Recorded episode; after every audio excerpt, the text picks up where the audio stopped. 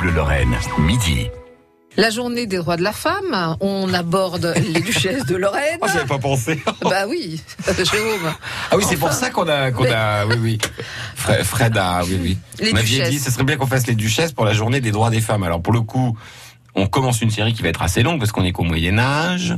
Mais On là, on tombe pas bien. hein. On tombe pas bien parce que, bah oui, je vais la, la, la faire coudre. Pardon? Alors, c'est pas, c'est pas pas une bonne idée d'en parler le 8 mars. Je comprends pas. Bah, vous m'avez dit ce matin, elle m'a dit, oui, tu vas quand même pas nous reparler encore de Judith. Judith Berthe, celle qui a un Voilà. double prénom, un double nom dont on sait pas très bien qui est Oui, qui. pas très euh, jolie d'ailleurs. Hein. C'est Judith Berthe. Berthe de, euh, de. Swab, Hohenstaufen de, de la famille des ducs de Swab. Euh, donc euh, celle qui s'est fait griller parce qu'elle voulait prendre le pouvoir à son Celle fils. qui a comploté. Voilà. Dans ce cas-là, dans ce sens-là, c'est une femme libre. C'est-à-dire qu'elle trouve que son fils est, mou, hein, elle le trouve vraiment tout mou. Donc elle dit, moi je prends le pouvoir, sauf que euh, ça se passe pas bien parce que le trouvert avec qui elle s'est mise de mèche, le troubadour, là, elle se fait gauler, euh, ils se font avoir, elle, elle est chassée et lui, il est pendu. Alors, euh, non, euh, là où c'est... Il. Ouais, Là, il y a où il y a pas de rapport avec le sujet du jour. Enfin, il y a un rapport. Enfin, comment je pourrais dire? Autrefois, les femmes cousaient. Voilà, il y a un moment, faut bien le dire aussi. Mais pas que autrefois. Hein. Oui, mais on sait plus ce qu'on peut c'est dire. totalement. maintenant. Mais non, vous Voilà. pouvez dire. On a le droit de dire que vous cousez. Ben, vous avez qu'à apprendre. Bon, est-ce que je peux aller plus loin dans la démarche. Est-ce qu'on a le droit de dire que vous brodez Oui, je On veux. peut, on peut. Enfin, c'est surtout- Alors- Parle-moi à moi. je-. Alors, alors Judith, c'est la première qui va broder Ah bon? ou peindre un truc qui est devenu un symbole très important, c'est le blason, les armes de Lorraine. Ciel Mais oui, parce que c'est son mari, euh, le débonnaire, Mathieu Ier, le, le débonnaire, qui va, euh, comment dirais-je, euh, euh, euh, comment euh, porter le premier le, le- le blason de Lorraine. C'est l'époque des blasons. Donc, Là, on est dans les années 1100, 70, 80. C'est le moment où les chevaliers, pour se, de se différencier les uns des autres, adoptent des dessins. C'est-à-dire que, et d'ailleurs, c'est pour ça que vous ne pouvez pas prendre le blason de quelqu'un euh, d'après la loi, même si bon, euh, maintenant on s'en fiche, on est en République, mais enfin la loi, je crois qu'elle protège toujours ça sur euh, un point essentiel, c'est que si vous prenez le blason, vous prenez le nom. c'était la seule manière de reconnaître les gens. Il n'y avait Bah, pas de, photographie, il n'y avait pas de papier Ouais, d'identité. puis surtout dans le carnage d'une bataille, vous voyez bien quoi. Ah oui.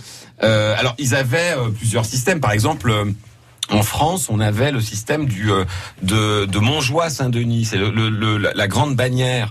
Euh, Montjoie, c'était le nom du drapeau des de l'oriflamme des rois de France en bataille. C'est-à-dire que quand ils déclenchaient une guerre, ils allaient le chercher à Saint-Denis Ah ouais euh, et ils partaient avec. Alors c'était un, un grand drap rouge, quoi, hein, euh, qui était brandi dans la bataille, mais ça permettait de le voir de loin. Vous voyez.